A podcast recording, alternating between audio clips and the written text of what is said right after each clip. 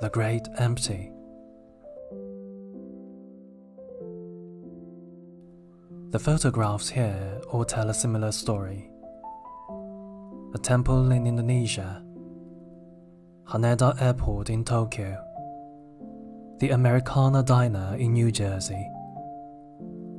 Emptiness proliferates like the virus. Their present emptiness can conjure up dystopia, not progress.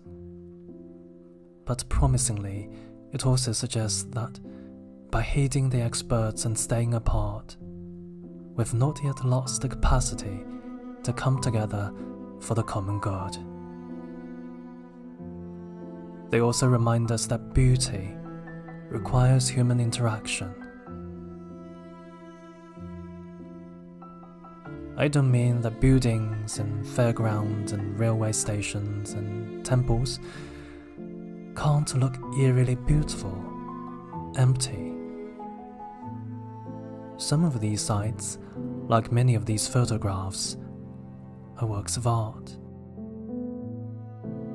I mean that empty buildings, squares, and beaches are what art history textbooks boutique hotel advertisements, and travel magazines tend to traffic in.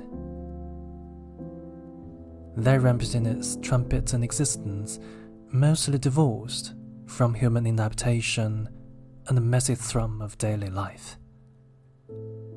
They imagine an experience more akin to the wonder of bygone explorers coming upon the remains of a lost civilization